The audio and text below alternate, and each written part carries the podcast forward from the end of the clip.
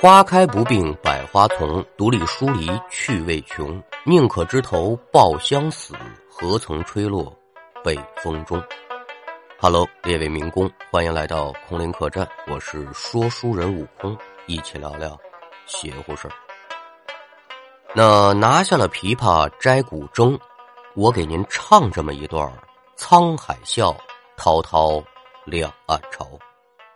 您要是嫌我唱的难听呢，嘿嘿。也没关系，咱把这些收起来，我再给您说一段龙庭轶事。要听书，您往河南省的开封市来看，说有这么个公园在哪儿呢？中山路的北段，就是现在豫剧院的西北方，名字叫龙庭公园。那一提起这个龙庭公园，可是有点年头了，最早的时候可以追溯到唐朝。到了乾隆年间的时候，这个地方又被当成道观使唤着。赶等到了后来民国了，我们著名的爱国将军冯玉祥就主张说：“你们这和尚老道的，就别在寺庙里面糗着了，麻溜还俗，自食其力去吧。”那这道观里的道士可就被逐出来了，道观也改名了，叫中山公园。那他为什么叫这个名字呢？就是纪念革命先行者。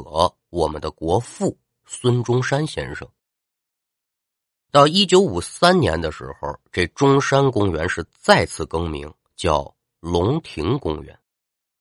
现在这个龙亭公园呢，厉害了，国家四 A 级的旅游景区，什么皇家园林、历史文物、植物造型，那是应有尽有。您列位什么时候得暇呢？也可以过去赏玩一番，这门票还真不贵，三十多块钱。但是您再进去玩别的呀，那再另花钱。咱们今天要讲这个故事呢，是发生在一九四七年的夏天，地点就是当时还没有正式命名的龙庭公园。那说故事发生这一年呢，公园的园区里面来了一位新同事，二十多岁的年纪，亭亭玉立的大姑娘，名字叫做刘思雨。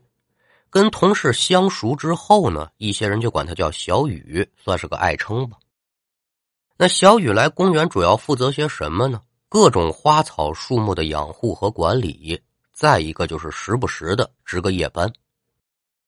打从这姑娘来到这个公园他可就盯住了龙庭大殿附近的一棵老树了。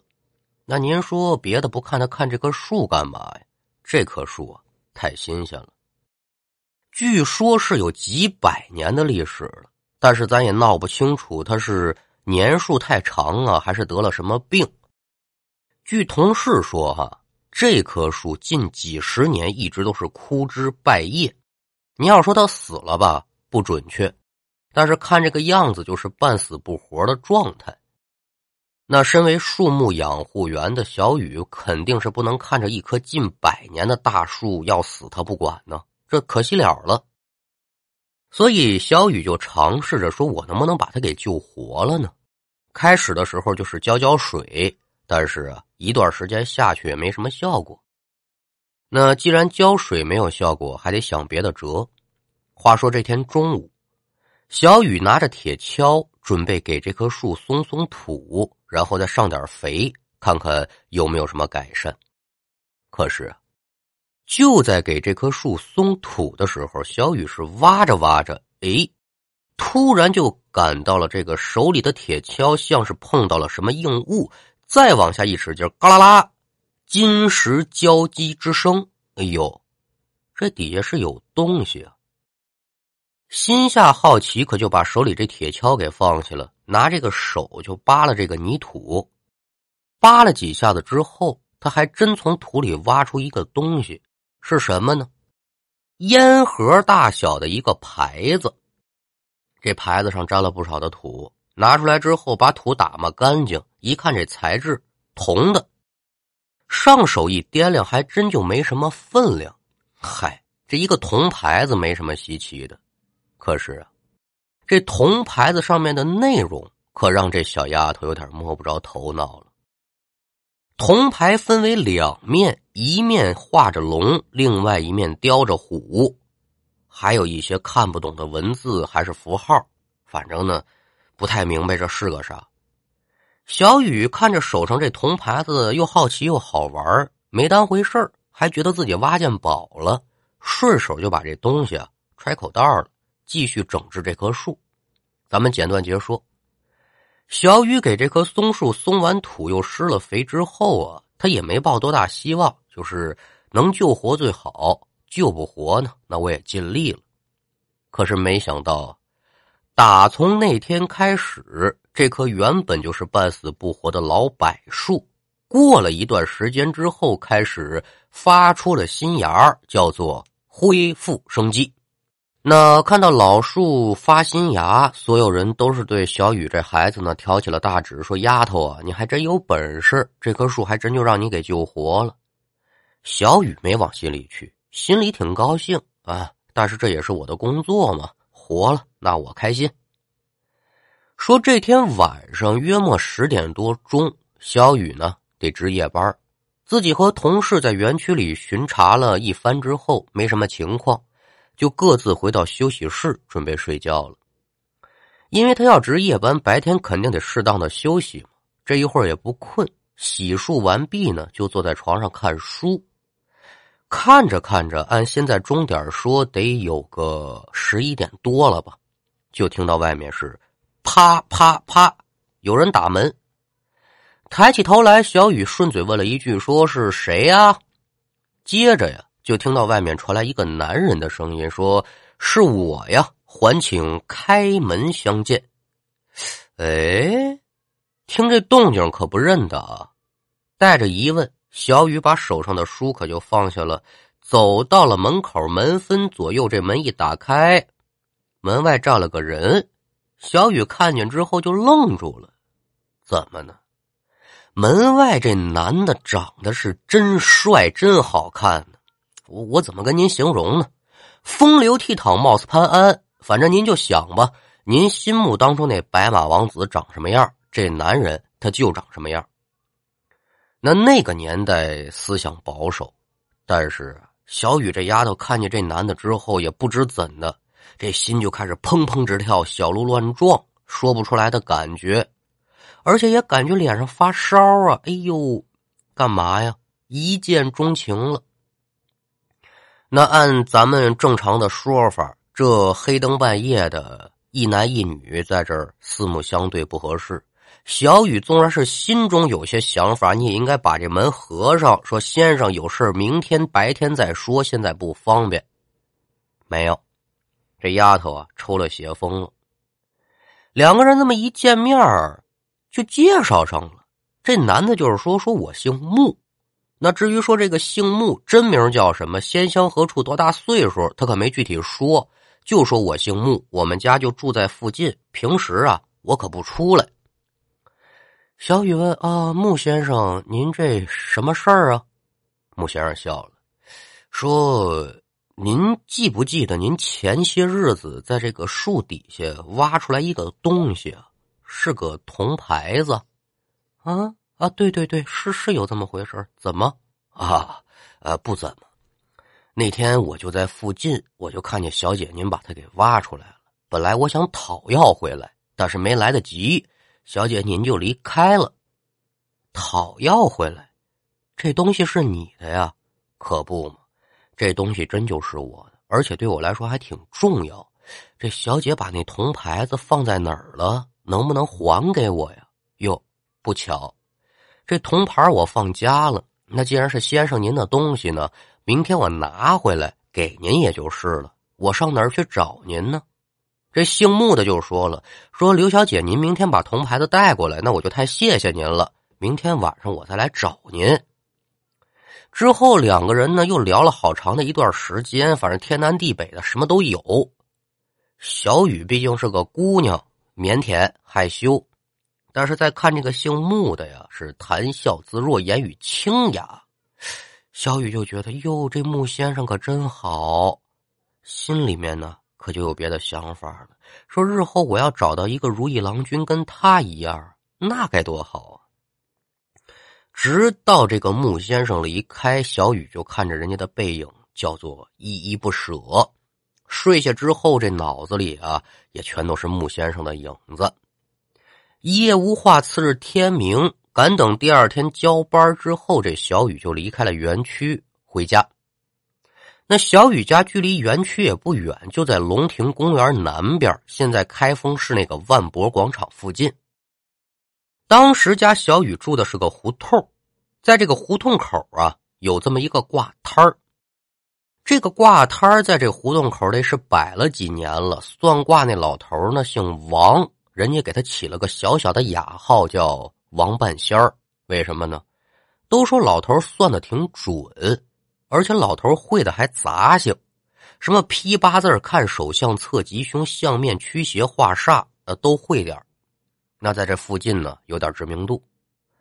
因为就在家门口老邻旧居的呗，小雨也认识人家，出来进去就王叔王叔的喊着。那也就在小雨今天刚刚下班，路过王半仙挂摊的时候，这王半仙正给人相面呢，拿眼皮一撩，一下看见小雨了，紧接着就说：“嗯。”连忙就开口：“小雨丫头，先站住，等等。”这小雨听见有人叫他，停下脚步，左顾右盼，就发现这王半仙喊自己，就说：“王叔，您叫我啊，丫头，你先等会儿啊，王叔有话跟你说。”紧接着对着眼前这个客人就说：“说不好意思了，爷们儿，我这有急事儿，今天这面相不了了，你敢等明天再来，我免费给你算一卦。”那这边客人是怎么不高兴、不满意，咱就别提了。把客人打发走，把小雨叫到身旁，让小雨坐下，说：“丫头啊，把你这右手给我。为啥给您呢？别问那么多，把手拿出来。”小雨把手递给了王半仙儿，这王半仙儿啊，就在小雨这右手的中指上摸了摸。越摸这眉头啊，皱得越紧，慢慢的可就拧成了一个大疙瘩了。捋着胡子，是一脸的严肃。那有人就问了：这老头子干什么呀？占人家小姑娘便宜啊？不是，王半仙儿啊，这叫把灵。您得问把灵是什么呀？这不急，到讲完故事我再跟您说。那之所以王半仙儿给这个小雨把灵，是因为什么呢？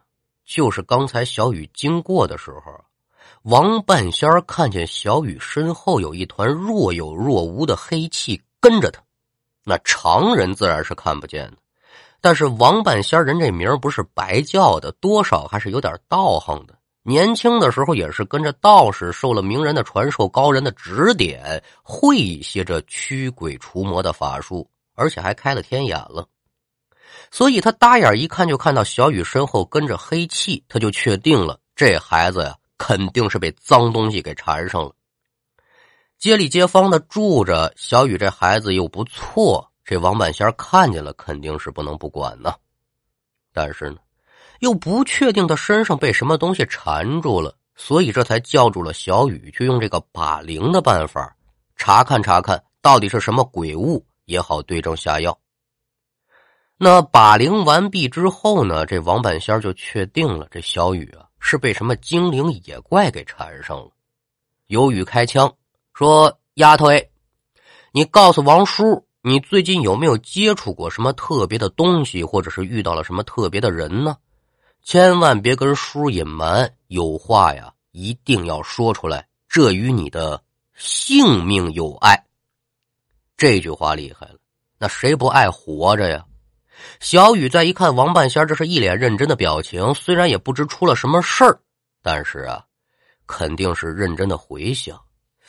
特别的人，特别的事儿，哎，也没有。哦哦，还真有。王叔，他就把自己从土里挖出来那块铜牌子和昨天晚上看见这穆先生，跟这王半仙说了。王半仙听完之后，眼珠子转了转，摸着自己这七根朝上、八根朝下的狗油胡子，哎呀，坏了呀！丫头啊，惹麻烦了。那一听这王半仙这么说，这小雨肯定得问说怎么了啊，丫头啊，王叔，我跟你说，你可别害怕啊啊！王叔，您讲，没事的。丫头，你口中说这姓穆的男的，他可不是人呢，这是一个修炼成精的百术精。你说那铜牌子，我听你的描述，那也不是个俗物，那叫龙虎镇妖牌。埋在树下是所谓何故呢？就是为了镇住这棵树精。那现在这镇妖牌子被你给挖出来了，没了镇压，那这树精它可就恢复自由了。知道那棵树为什么长年累月就是半死不活的吗？就是因为镇妖牌子的缘故。那现在镇妖牌没了，这棵树自然也就焕发生机了。其实从你昨天开门看见他那一刻开始，丫头哎，你就被这棵树精给迷了心智了。那所谓的木先生，就是他幻化出来的，就是为了迷惑住你，然后从你手上把这个镇妖牌子拿回去，再销毁掉，然后他好继续修炼。但是好在呀。你和他接触的时间不长，你这心智还没有完全被迷住。再晚一点儿不光是你心智不全，如果这个树精想借助人的精气修炼，那你的下场，哎呀呀呀呀呀呀，不敢想象啊！好在是发现的及时，及早处理，也就是了。那丫头，我这样讲，你能听得明白吗？丫头哎，啊，王叔。小雨啊，被王半仙这些话吓坏了，越听越心惊啊，还以为自己要开始一段美好的恋情了呢，谁想到被这鬼怪给缠上了，肯定是担心自己出事啊，连忙就问说：“王叔，那那这事儿有什么解决的办法吗？” 哈哈哈，办法自然是有的呀。俗话说：“解铃还须系铃人。”那既然一切都是因为这镇妖牌子开始的，你把这牌子再埋回去，也就是了。啊，就就这么简单？对，就这么简单。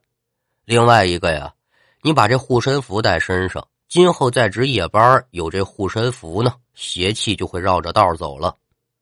说完之后，王半仙从口袋当中拿出了一个折成三角形的符纸，就递给小雨了。把它放好。那小雨接过了符纸，是贴身放好，连忙道谢说：“王叔，我得怎么谢谢您呢？我是给您拿点钱呢，还还还是怎么着呀？不知怎么说好了。”这王半仙一摆手：“嗨，什么钱不钱的呀？啊，邻里邻居的，得了吧。记住我的话啊，回到家之后什么也别干，赶紧把这铜牌子埋树底下，千千万万。哎，我记住了。”那之后，小雨是按照王半仙的嘱咐，把这铜牌子可就重新埋到树底下了。这个牌子埋下去之后，这新鲜好来了。一夜之间，原本已经焕发生机的那棵老树，又变成之前那半死不活的状态了。刚抽出来的几个新芽呢，也都黄掉了。所有人不明白原因呢，说这这这怎么回事啊？不是给救活了吗？但是只有小雨心里明白啊！看来呀，我把这龙虎镇妖牌埋回去之后，这棵树精又被镇压住了。至于这棵树后来的命运怎么样呢？根据小雨回忆啊，他是六几年的时候就离开了龙庭公园了，在这儿也工作小二十多年了。离开的时候，这棵树还好好的，也是那个半死不活的状态。听说是八几年的时候。因为公园方呢觉得这棵树实在是太占地方，而且又半死不活的，它也不算是个景儿，就把这树给刨了。刨这棵树的时候，也没人发现这块龙虎镇妖牌，这树呢也没闹腾，就这么被人放倒了。最后是劈柴火烧了，还是运到哪儿去了，就不得而知了。那打这之后呢，小雨也没有再见到这个姓穆的这个先生。他也没有如约来取这块铜牌子，所以这也就让小雨深信不疑，那个所谓的玉树临风的木先生就是这个树精所幻化而来的。那这个故事讲到这儿啊，也就算是结束了。还有一节没给您解开，就是说把铃它是怎么回事在这儿啊，简单跟您说说。我首先说几个词汇，看看能不能跟您本地上常用的这个词语呢，呃，对应上。鬼上身、鬼缠身、中邪、撞客、招了没脸子了，这是什么呀？这就是民间招了邪祟的一些说法啊，各有各的说法，但是意思差不多。那民间有招邪祟一说，自然就有破邪祟的办法，什么搬杆子、立筷子、烧香、看香谱，这都是办法。那我说这个把铃呢，也是其中一种。把铃又叫摸中指，那它为什么要摸？摸的是什么呢？摸的是跳动的规律。您现在把中指伸出来，可别单独伸啊，单独伸算是骂街。那看中指分三节中指根部为神，靠食指一侧的为内神，靠无名指一侧的则为外神。中节靠食指的为内仙。靠无名指的为外仙，那中指指尖靠食指的就是内鬼，靠无名指的就是外鬼。您说您说这什么乱七八糟的，我听不懂啊。那没关系，咱们再进一步的说，何为内神呢？就是自己信仰的一个教派的正神，比如说我信奉道教，那元始天尊、太上老君都算。外神就是除了您信奉教派之外的神，比如说贵教清真的神，一下被人给摸出来了，那这就算是外神。内神也好，外神也罢，这种情况基本上啊是可以忽略掉的，少之而又少，因为正神基本上是不上身的，上身的呢那就不是正神。那什么叫内鬼呢？内鬼啊，就是祖先灵体或者家中去世的人显像回来，想看看家里人啊，这种情况是有的，一般多发生在小孩子身上啊。外鬼那就是孤魂野鬼了，这就比较讨厌，就是咱们说的招了邪祟了，必须得把他赶走。中指指节跳的厉害的呢，就是狐黄白柳灰这些个山精野怪缠到身上了，这是赶呢，是请啊。甭管是怎么处理，人家先生自然会有一套办法。那别管是哪一个指节吧，懂行之人通过这个跳动的频率和力量的大小，就能分辨出来这具体是什么东西给缠了身了，从而对症下药。您说了，那具体是怎么判断呢？问我，对不起您了，我不会。哈，那这个办法在全国各地呢也有很多的变种，有些人不摸中指，摸手心。有些人呢是摸太阳穴，不过按我想，这都是殊途同归的手段吧。千百年来，由一人总结归纳之后呢，就解决了老百姓不能用医学解决的很多问题啊。当然了，不管何时何地，我们还是要相信科学才是第一生产力。我们也不能因为听了几段神鬼之异的小故事，就对这个物质世界的一切。都抱有怀疑，这样您的生活会非常的无趣。好了，那今天的故事呢，就给您讲完了。接下来进入悟空，嘚不嘚？我们先来看一下上一期节目《九龙盘花》当中抢到了虎皮金交椅的是水帘洞的大文文。他说：“只要我够快，沙发就是我的。”嗯。大文文这次是真的够快啊！一眨巴眼的功夫就把这金交椅给拿下了，这也让很多没有抢到沙发的家人呢一块过去蹭着坐。那至于大文文让不让你们坐，就在于人家了。反正我要是你，我就把他们都撵下来，有本事自己来抢。看没看见？又来喝冷事儿是吧？恭喜大文文啊，抢到了上一期节目的金交椅。再来看看听众们的留言。知是条鲜虾片说特别喜欢边画作业边听空灵客栈，感觉特别安心，作业变得可爱起来。画作业是美术作业吗？好像客栈有不少从事艺术类专业的客官啊，所以我在此也呼吁一下各位艺术家，你们什么时候得暇也给客栈设计一些好看的图呗，免得后台那个智能分析总说咱们家这个封面不好看。呃，也欢迎您来到客栈，好好学习，好好读书。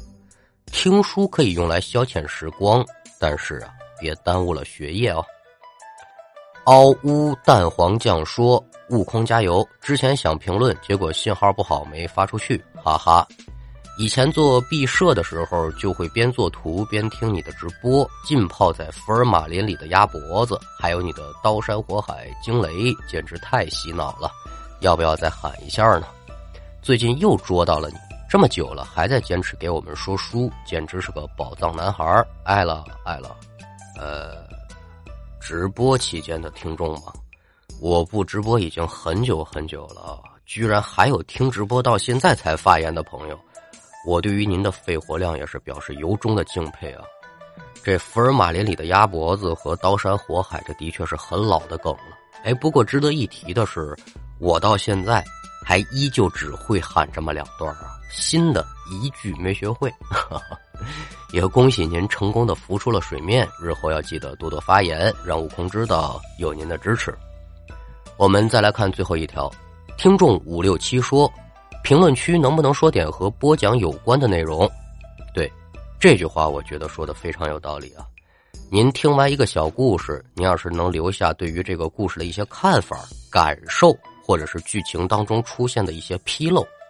悟空也觉得这是对于播讲者和编辑的一种促进，所以呢，我个人认为应该给留下这条评论的朋友去点赞，并且日后呢，也更应该去给那些针对故事本身发表文明理性发言的朋友们送去点赞。这个事儿就从我做起，也希望大家呢陪伴着客栈共同的成长。好了。天儿也不早了，伙计们也已经卧倒了，我也准备上闸板洗脚了。您了要听书，明儿个清早吧。也期待着您更多的留言评论。喜欢客栈的故事，也可以分享给身边的亲友，让我们的客栈热热闹闹，人气旺起来。我是悟空，我们下回再见。